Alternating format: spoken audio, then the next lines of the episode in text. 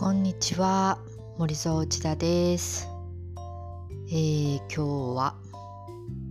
7月7日七夕七夕ですね、えー、ドイツから昨日の夜帰ってきて今朝、えー、5時前ですけどもなんかもう2時半ぐらいから2時ぐらいから目が覚めてというか寝れなくて、えー、そのままもう起きてちょっとなんか仕事というか、えー、ちょっとやりたかった雑用をちょこちょこやっています。でちょっと今日は、うん、今後の欧州でやりたいと思っていることをメモしておきたいと思います。えー、ちょっとこれはあの今回、うん、再登録する前に思ってた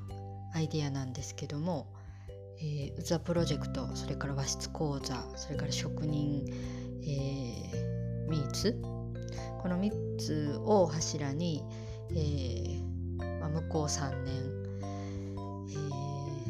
ー、ドイツに通おうと思いますと言って2年間のドイツ暮らしを終えた時に向こうで、知り合った人たちに言い放って帰ってきたんですね。えー、それから半年、えー、今回半年ぶりにドイツに行って、えー、まあうつプロジェクトは、えー、ちょっと模型の展覧会に乗っかってやっと人目日の目を浴びる機会が作れたので、えー、大きな動きはできなかったんですが一応こう、プロジェクトをつなぐという意味でも、えー、見ていただくという機会を作れた意味でも良かったかなと思っています。それから和室講座は、えー、まあ、和室の模型展をメインにした展覧会を、えー、ノクという、え、ドイツの若い、え今年1年目の、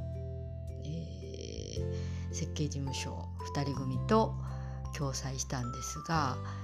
え彼らはまほとんどオーガナイズをしてくれたので、あのできたっていうこともあるんですが、えネタはほとんど私が持ち込んだものですね。和室の模型を展示する。それから、え、和室講座を入れる。で職人ワークショップをちょっと入れる、まあ、小さな展覧会に、え、向こう3年やっていきたいという、えー、ことが2日間のちっちゃい展覧会にもかかわらず盛り込めてえー、来場者さんにも喜んでいただけて、えー、ノク2人もすごく喜んでたみたいでやった価値があったなと思っています。ただこれをですねあのどうつないでいくかという課題がありまして、えー、一個一個に私は意義を感じているんですけれども、えー、それは今のところ私の活動になっていますね。ここからお金を生むことはまだありません。まあこれで収益を上げるというふうに考え始めるとちょっとこういろいろ、えー、なんかちゃうなみたいなことになっていくのでこれはこれとして、えー、続けていくまあいろんな枝が増えていったり枝を切っていったりするのかもしれないですけどやっていくとして